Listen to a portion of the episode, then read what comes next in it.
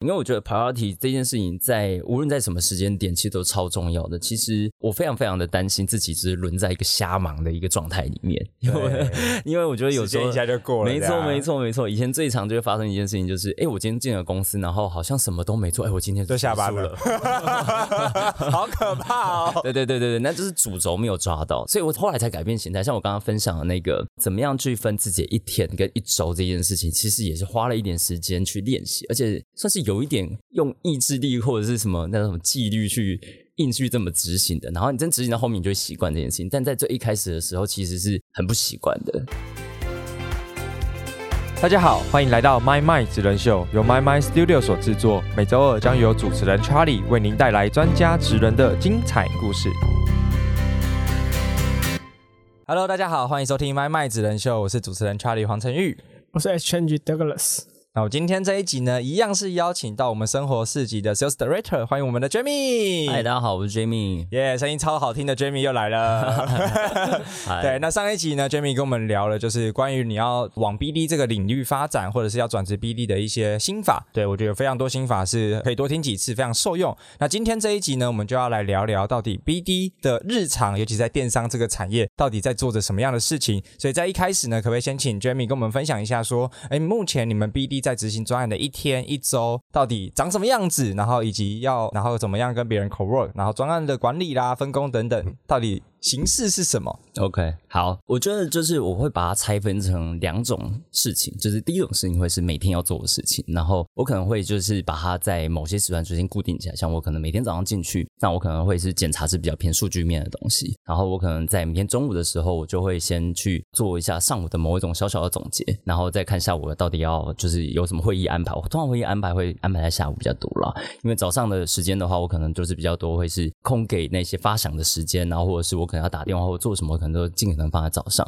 然后下午的时间的话，我就可能就会比较多是对内部的会议。然后最后在一天快结束的时候的话，会大概总结一下今天哪些已经做到，哪些还没，那哪些往后放，那放到什么位置。然后大概会是这是以日来看的话，那如果我们把它拉成就是一个像 K N 的感觉，我们拉成了一个一周。然后其实你就可以发现，哎，早上其实都有一个固定的事情的，然后中午大概有个事情，然后就下班前有一件事情。那其他地方其实有很多的空格，那那些空格的话就会拿来做填空的动作。那这些填空的功要填什么东西进去的话，就像我刚刚说，可能早上会是一些比较，你会可能是对外的沟通啊，因为那时间点可能是比较好的，或者是说你可能是一些比较需要讨论的、需要发想的东西。然后这一块我可能也会放在早上。然后下午的时间的话，可能就是比较偏执行面的追踪，然后或者是像你现在是管理职，那可能会有一些 one on one 的跟伙伴们的一些讨论，那可能也是放在下午的时间，然后或者是一些跨部门的讨论，然后或者是一些对接的细节，那大部分这些都放在在下午。但是我会先把它针对不同的工作形态去做某些拆分跟分类。像我刚刚提到，就是有些可能是对外嘛，有些可能是对内嘛。然后对外跟对内，我会尽可能把事情把它集中在一起，就像是打电话这件事情，我可能会把它集中在某一天的上午就集中的打电话，因为我可能要沟通的事项是比较类似的。然后那，有点像是某一种 sales pitch 学练习，哎。第一次讲哎 K K，那第二次讲哎又变顺，第三次越讲就越顺。但是因为如果你把它拆在每一天的时候，你会发现，因为每天都要讲一样的事情，但是并没有某一种累积，或者是哎，对我上次好像讲了什么，我好像记得，我还是把它记起来。但如果你直接把它累积在某一个时间区段里面去把它完成，那其实一方面是效率更高，二方面是我觉得质量会更好。因为越后面你其实已经拆解的问题越来越多了，或者是人家可能会有一些就是呃不同的问题会问你，那你可能大概的哎客户可能问什么问题，所以像这种感觉的话，话就是会把一些像我刚。是以对外为例嘛，所以这种对外的东西可能会把它是组合在一起，在一个时间然后放进去。然后如果是对内一样，就是可能我会跟不同的 function 做讨论的时候，我也把尽可能把它的时间把它放在一起。那像刚刚说什么 one on one 这种事情啊，就跟伙伴的一些讨论啊，那我可能也会尽可能的把它就是类似的事情都放在一起。因为就像我刚刚说，我们在对不同的工作形态的时候，它其实有很多东西可能在讲的内容都是有点类似的。那我们在这些类似的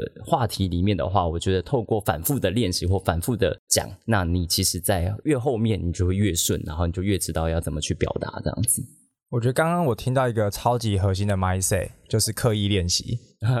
对，你把同样的事情集中，那虽然一来是一定会提升效率嘛，二来就是每一次就像刚才讲的，你要对外去 pitch，你每一次就会比上一次更好，因为它是短时间内你就很快的去。压缩这个流程，然后让它更就是最佳化的一个过程。然后我其实我也很好奇，就是刚刚其实就没有分到说，就是早上你可能会看一些数据，然后中午做一些事情，然后下班前再 review review 一下。那以比如说是以你们的工作形态来说，早上你会去追踪哪些数据，也可以跟我们分享一下。OK，因为我们是电商产业嘛，所以早上的话，我觉得一定会先看第一个就是前一天的表现跟最近的周表现，然后或者是说有一些关键字搜寻的变化，然后这些东西我觉得是比较偏审视自己过往可能昨天啊，然后或者是近一周或者近一个月，然后整体的状况有没有是落后的状况，或者是说哎有超前的状况。那无论是落后或超前都很好，因为你就我们就要去追踪说，哎那些落后的那些极端值它是怎么发生的，然后这里面就像我可能会去看说是不是有什么商品，或者是有什么关键字，或者是有什么东西可能在最近或者什么商品最近的浏览量变很高，购买量 orders 变很高，那这一块的话就会是在那个时间点会去多看一点的。所以在数据上面来讲的话，大部分会先看这些，当然也会去看一些近网，可能最近有什么活动啊，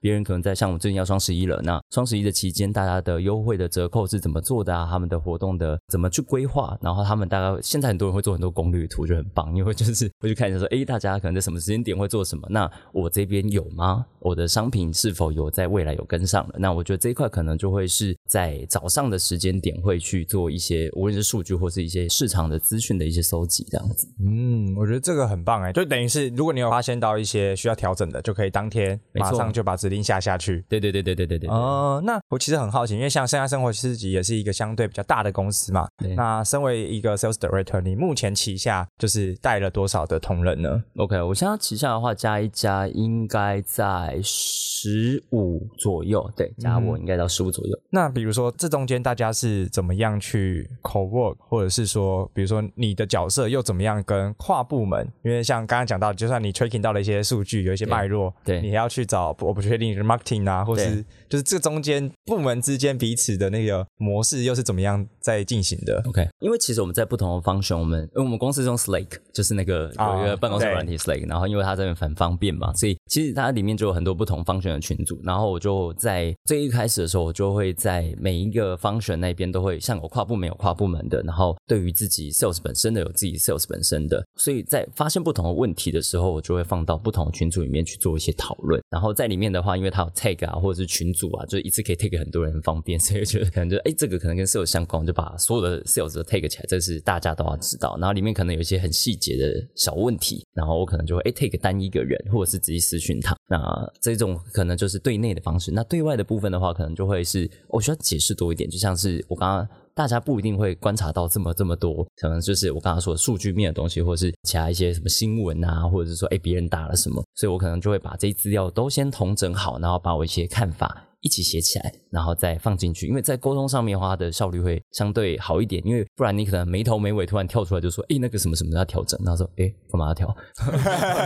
对 对对对对所以可能要把某一种在跨部门沟通的时候，我就会比较会需要把前因后果啊、脉络看到的东西都把它写的比较清楚一点，然后再一次发。然后当然会 take 对方的人，然后 take 我们这边要接手的人。然后我觉得这样的话，其实在整个沟通的流程上面会来的比较顺一点的。嗯，我觉得这个工作习惯。应该是每一个大公司，因为我自己听到大公司都是类似 Stake 这种的工工作软体，因为一定要跟赖区分，因为你不能把私事跟工作混为一起，那个效率会非常非常差。对对，但新创比较多，就是哎混为一谈的。对，呃，但我觉得其实在现在也很难说用赖，是因为其实我们对外的客户端的都是赖，真的。对，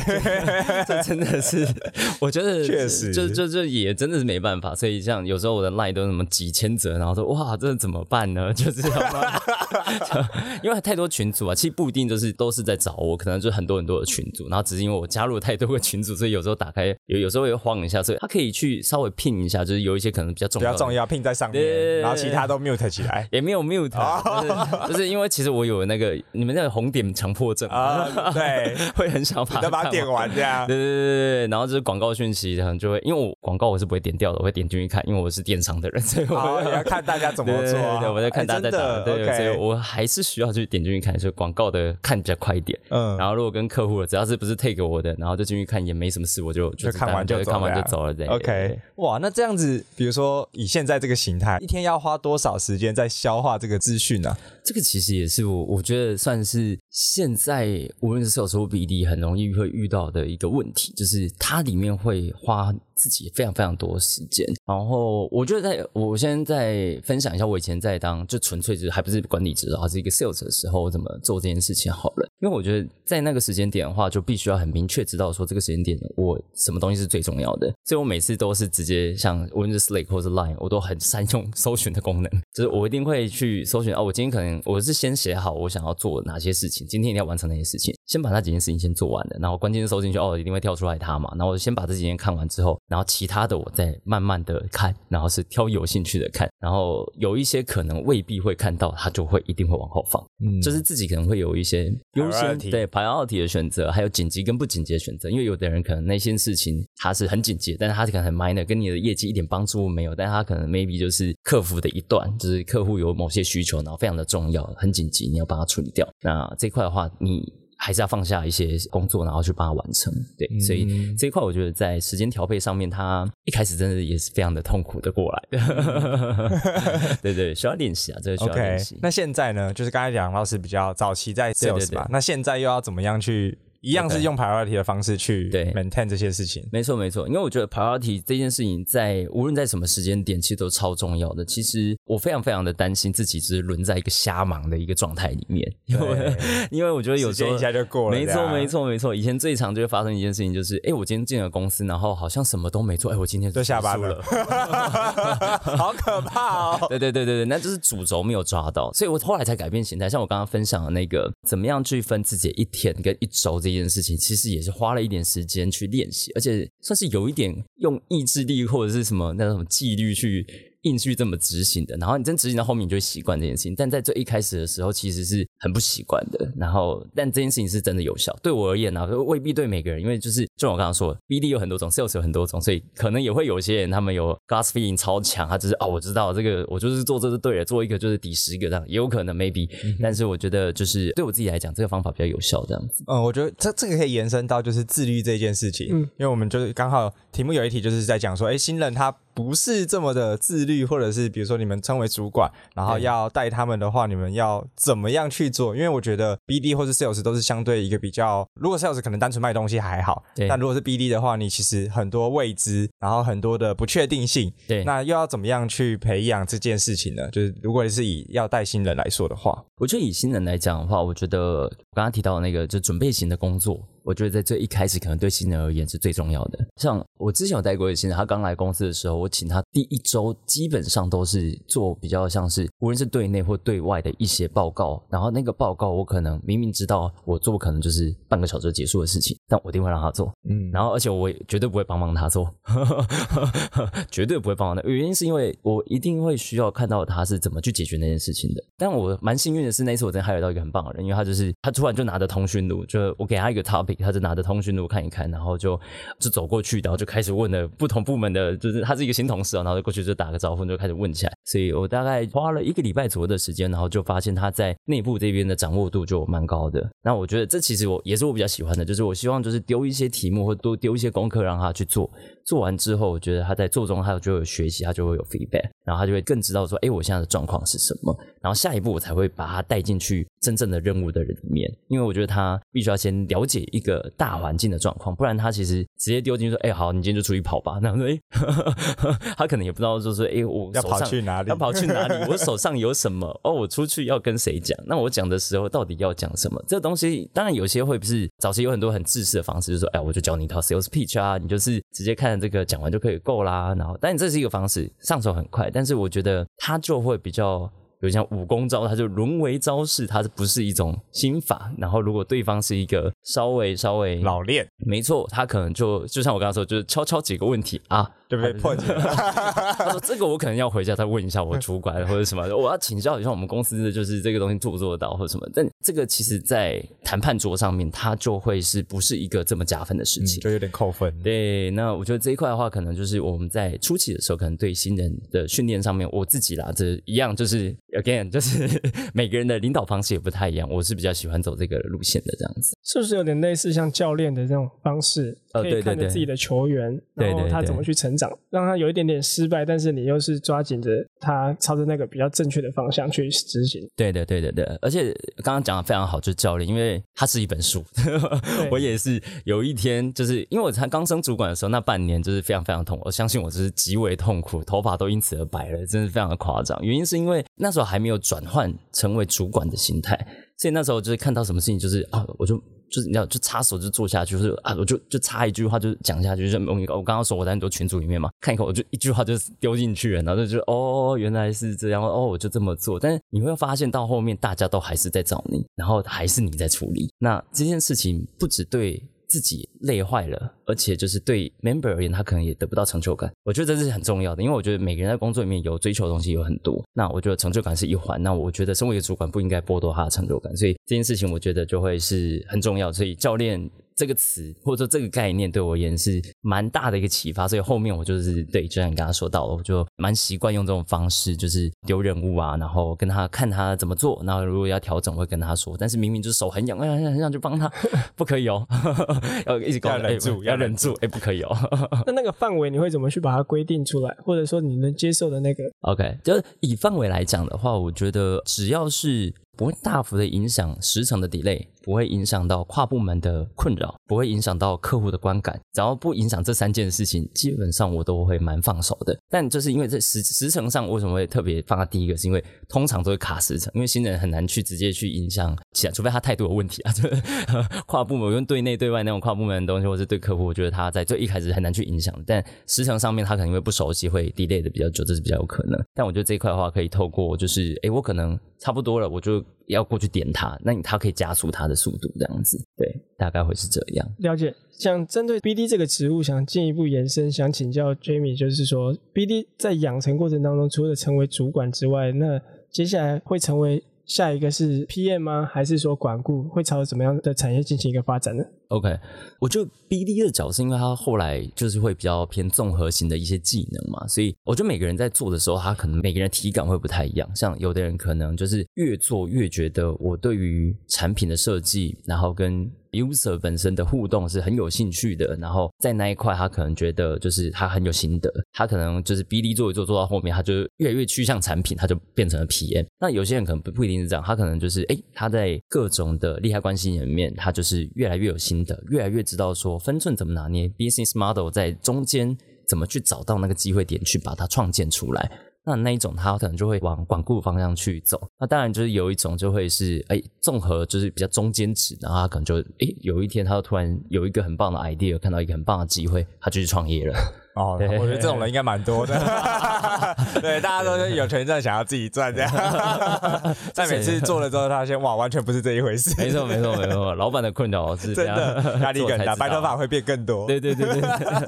OK，那我觉得回到生活市集啊，就是 SBD。那在生活市集里面，面对这些未知的状况，或者是商业拓展的这些专案，那比如说在里头的话，又是如何去规划，然后如何去组建跟管理这个团队目标，去并且去达成呢？OK。我觉得有一件事情非常重要，就会是在每一间公司里面，它的每一个阶段的策略目标都是不太一样的。然后，它非常会需要 BD 要做的第一件事情，真的很重要，就是一定要确定好自己公司目前要往哪个方向去。然后，这件事情绝对要当做是在往外延伸的时候的一个最核心的事情，这样才不会歪掉。不然，你可能很努力看到某些很棒的机会，对，它是一个很棒的机会，但它不是属于你的机会，也不是属于这个你现在所处的环境的一个机会。所以，我觉得第一个一定会先。会去只要知道说，就哎，现在公司目标到底是什么？当然，就是有时候你可能你的理解。跟你主管的理解，跟就是最后整个策略的行塑，它可能有一些动态的调整。如果不确定的话，我真的非常建议大家就是可以去多了解、多问。然后，如果觉得有些地方你可能觉得好像不是这么的确定，真的是要想办法把它的弄确定一点。这我觉得是第一点。然后接下来目标很确定之后呢，那下一步就比较好去做一些发展展开，因为你就会知道说，哎，公司的核心是这个，那他想要达成的这个呃目标是什么？他想要解决的。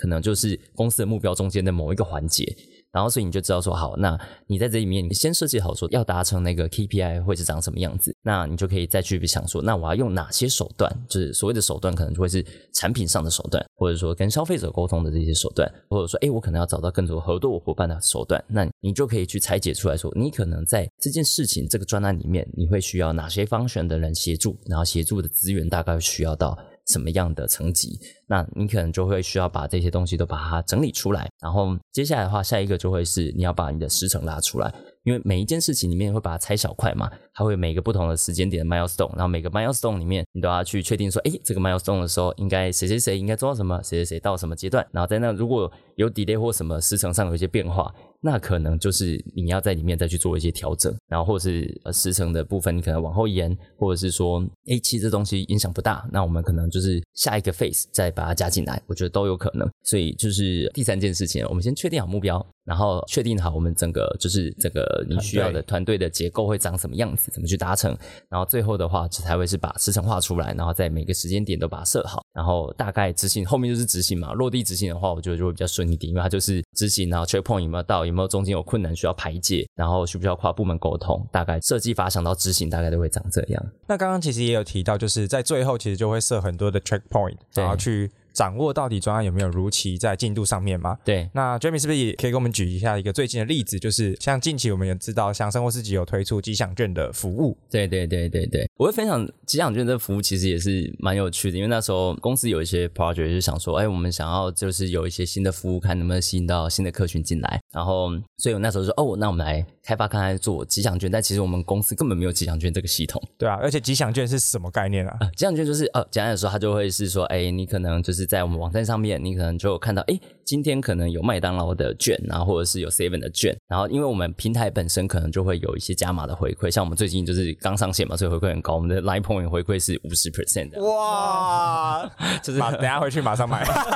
限量限量，所以很快都抢光，对对对，然后也每个商品可能有点不太一样，但是 anyway 就是我们会有一些想要帮您一些我们最近想要强打的一些主题啊，那时候我们也会希望说这样可以吸引到更多的新客，那在这件事情的我们都没有的状况之下是怎么去发生它？可能就是我们像刚刚说的，我们先有一个目标，我们就说，哎，这个新的功能，它的目的可能是希望说可以为公司带来更多的不一样的客人，然后这个东西就是这件事情的最主要目标。好，那我们接下来的话就会是要去 approach 那些像是票券的厂商，然后我们这边的话，内部可能要去找一下我们 PN 的一些伙伴们去做一些讨论，然后中间过程中，因为我们还有一些上线的时间是比较急迫一点点，因为我们希望说赶快赶在就是那些大节庆之前赶快可以上啊，那。时间期也剩不太多了，然后其实这就是电商日常，就是对，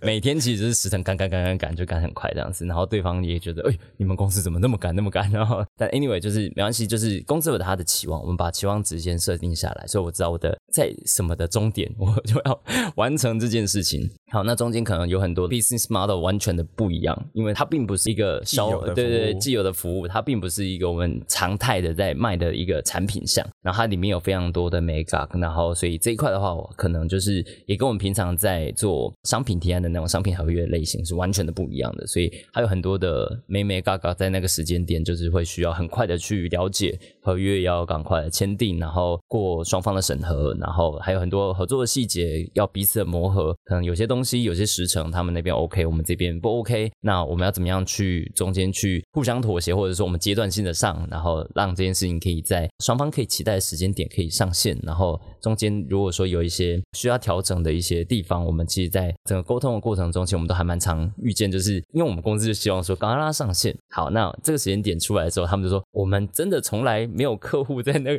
这么短的时间内上线，但是我们可能就会用其他的方法，可能说哦没关系，那我们就。以你们公司的规则为主，然后下去做设计，所以我们的速度上可能就会比较快一点点，就等等等之类的，就是我是双方可能都有各自的进一步退步，那这样的话其实就会是在合作的过程中，然后就会比较顺畅一点点。嗯，这个也会扣回刚才上一个讲，就是保有弹性这件事情。对对对，因为你跟不同的 party，然后不同的公司，大家都有自己的规章、自己的原则，或者大家在踩的那个立场。对对，那其实如果大家都各踩的立场没有任何弹性的话，基本上这个合作就容易破局。对对，所以我觉得这也是 BD 一个很蛮核心的技能吧，就是要收集完资讯之后保有弹性，但这个弹性下又要去达成目标。对，就是所有的目标它都会有一个 priority 嘛，就是像我刚刚就说，对这个 project 而言，它可能就会是时程，对，时程是一个很重要的一件事情，所以我们就是一定要在某个时间点，我一定要完成它，要上线它，对，一定要上线它。好，那时程就一定是第一个。那 OK，第二个的话，就是我应该要怎么样在那个时间点之前，我可能有一些东西要做一些取舍，然后应该说双方都可能在。这个产品上线过程中，我们都会去接受一些可能不尽完美，但我们都。在下面再压下一个时间，他在那个时间点他就可以好了。嗯，对。然后这是你会需要，一方面是期望值的管理，然后另外一方面你就要让这个期望值跟整个 timetable 它是可以 match 在一起的。然后我觉得这个就是也算是一个比较特别的经验，因为之前其实没有做过如此之赶的 project。老实说，那 两个月内就把它 launch 起来，这样差不多。我忘了是两个月一个半月，反正就超级赶 哇！人家大家知道，电商通常都是去年就会规划明。年的整个周期了，那这一个半月到两个月是一个超级赶到不行的一个，算是不可能的任务。就是，那你们又把它实现了。对，但公司真的很全力的 support。他那时候其实有知道说，哎，这件事情他觉得很重要。对，然后我觉得就是因为目标很明确，然后也知道说他在什么时间点，这也是超级明确。对，好，那反正就是身为一个 BD 的角色，你就要。Make it 好，使命必达，对，就是这样。那怎么 make it happen？那可能就是中间会有很多的来回的过程，或者是磨合，那些东西都会是自己要去掌握了。对，就像像我刚刚我是说，在过程里面，其实就是某一些时程上面的妥协，这是。我们去让双方可以沟通出来，沟通出来的，没错，对对对，而且这其实也是一个就是近期上线，而且也获得很大好评的一个活动了。对对对对对，因为也是为我们公司带很多新客，对，拉新不少，BD 的功劳。OK，那最后呢，就是很好奇，就是生活市集在整个目前整个电商产业里面的绝对优势是什么？以及透过这个折价券，那发送的目的，还有它实际的利润来源又会是什么？可以不可以请 Jamie 跟我们分享一下？好，OK，呃，其实我们公司在一开始的定位的时候，我们就是希望说，我们我们的网站其实长得比较朴素一点，我必须得很老实的说。但我们其实就是希望说，把那些成本都把它放回到消费者最在意的事情，也就是可能像是点数回馈上面，或是折价券上面。我们希望说，透过这些很实质的回馈，可以吸引我们的消费者来我们站上做一个消费。然后加上说，其实哦，因为我们这边有个特色，是我们有很多大组数，就是说，哎，我可能买一个是多少钱，两个多少钱，哎。十个是多少钱？二十个多少钱？然后可能五十个、一百个，然后其实它是有一点团购的概念。早期很多人就把我们定位在团购网这个概念里面，但其实后来我们也比较变得比较像 B to C。然后，但我觉得现在其实公司有把这些概念，包含刚刚讲的点数啊、折价券这些东西，把它在整个把它统整好。那我们把给自己一个比较明确的定义，叫做家庭采购。就是其实我们为什么会有一些大组数的东西在我们镇上，会很多人会愿意就买这么多呢？因为它算是某一种家庭的必需品。那这些必需品，它其实就是在市场上，它是会需要就是周期性的做一些回购的。那我们在这一块的话，其实在价格上面，因为我们有大组数，所以它是有比较相对于 CP 值比较高的一些吸引力。对于消费者而言的话，所以这些在回购到我刚刚讲的，就是那些比较好的一些条件啊，像是我刚刚说的，可能点数回购比较高，像我们最近就是有刚才提到 Line Point 五十 percent，对，但那个我不是每个东西五十 percent，不然那个不然营销预算烧烧超快，对，就是我们有就是有 Line Point 的加嘛，然后这一块的话。是要透过我们自己的官方账号下去走的啦，因为我们算是台湾的 LINE 官方账号，应该是我如果没有记错，应该是最多，就算不是最多，也绝对是数一数二多的一间公司这样。所以我们超过七千五百万，有那么多吗？听说是数字上我看到是这样，是是是是，好可怕！怎么台湾有那么多了？不是两千多万吗？哦，那大家有很多个账号这样，对对对，他应该加入我们不同的账号再加起来，同整这样，同同整起来就是变得比较多这样。对，所以我们这边的其实无论是好友数、账号数，然后其实很多。然后我们在那一块的话，其实透过那边走进来的消费者，他其实就是比较可以得到比较高额的回馈。然后就是我们的 Live Point 回馈，加上我们其实自己站上也有生活币，然后生活币就是一元，就是一块生活币就是一元，它在消费的时候可以直接做折抵。那这一块的话，就会是对于消费者而言，他其实他们这边购买还有双重的点数优惠这样子。尤其是一个是你回来生活自己买，然后就会很开心，因为是生活币嘛。然后另外一块 Live Point 的回馈是你你去很多地方，像 Live Point 非常的好用，所以你去很多地方可以做消费。你都可以做使用，所以就是一次来这边购买的话，它有两种不一样的点数这样子。哇，一次购买双重回馈，甚至是三重，他开还有信用卡回馈。哦，对对，小资主很会算这个东西。没错没错，信用卡。然后如果还有刷倍的话，就四重。呃，对对。我不知道你们有没有串？有有有，我们 有，就是 affiliate 的那些通路，我们应该全部都有了。OK，那这样子透过折价券，其实某种程度就是一来是拉新，二来就是像刚才讲到这种周期性的回购，对，它其实就是把客群粘着度绑起来的一个概念。对，那这一块的利润来源是在做这些 campaign 之前都先算好了，还是说它就是当成是把利润变成是行销撒出去的一个方法？它其实两者皆有。然后另外的话，就像是说，第一个就是我们的行销预算，其实当然会有一些补贴在这上面，然后我们也算是蛮大方在做这些的补贴。然后第二段的话，就会是在我们的 margin 本来就会是不一定是每个商品都可以适用到极高额的回馈，这一定会一开始要做算好，因为不太可能就是 就是我们自己就直接就是什么东西就是均一价的这样补贴这样子，这样的话其实对公司的毛利会有一些影响了。那第三个的话，就是其实我们在跟厂商议价的时候，像我刚刚提到，就是因为我们这边有一些大组数，就是我们有比较买多比较便宜，那这一块它可能就是从很多的地方去做很多的精省起来，像是说你可能寄同一地址嘛，所以你的运费可能在多件的合并运费的状态下，它就是相对比较便宜的。那另外的话，就是你买多的话，厂商端它一次也也是花比较少人出货，那他这一段他可能也愿意让利给我们，也让利给消费者。那这样的话，其实就是大家都可以拿到比较好的利哦。那所以这一些都会是我们刚刚提到所谓的什么利润来源啊，或者说我们在做那些行销相关的计算。嗯，我觉得这个真的是一个从比较大的格局的视角去盘整个就是行销 campaign，跟做出一些符合公司目标的活动或者是策略。对。然后像刚才提到很多的优惠券啊，或者是折扣，其实某种程度它就代表了很多的数据。对对，所以像生活市集是不是也有透过数据去 tracking 一些 key point，然后再并且延伸出自己自家的产品？有的，其实我们家的推荐系统是会针对每个消费者，他来我们站上，他可能看过了一些东西，又或者他搜寻的一些字眼，我们会去把它收集起来，然后去做一些运算，然后推荐他他所喜欢的、可能喜欢的东西，猜你喜欢。这现在其实很多的网站都有这个功能了。那但在我们这边来讲的话，其实我们针对这件事情，也是我们自己的研发团队花了蛮大的心力，有做这个 AI 的一个推荐。另外的话，就是在我们的价格上面的话，我们其实也都会去做蛮多的跟进。所以我们在这一段呢，也是有蛮多数据会去整合，说，哎，我们现在价格竞争力到底状态怎么样，好不好啊？那我们是不是需要再去议价，然后让我们的消费者可以拿到更好的 deal？那这一块也是我们每天都在做努力的事情。然后其他的话，就是当然我们会去看说，什么东西我们要优先排序给消费者，哪些要推荐给消费者。那这一块的话，当然就是我们会去看一些转换率啊，或者是点击率啊，然后实际销售这些东西。那我们会把这些数据统整起来，然后再去可能在某些活动卡片，我们把它包进去，然后推荐给我们的消费者。嗯，我觉得今天这题真的非常非常精彩。前半段 Jamie 跟我们分享了整个在生活世界里面当 BD 的日常长什么样子，然后后半段呢带出了就是实际在推行专案的时候，然后会参考哪些数据，然后会定怎么样去设定目标，然后怎么样去管理团队，真的很贴切去举出一个 BD 的日常。而且我们自己从旁边听，其实是充满了各种挑战，尤其是时辰 这件事情，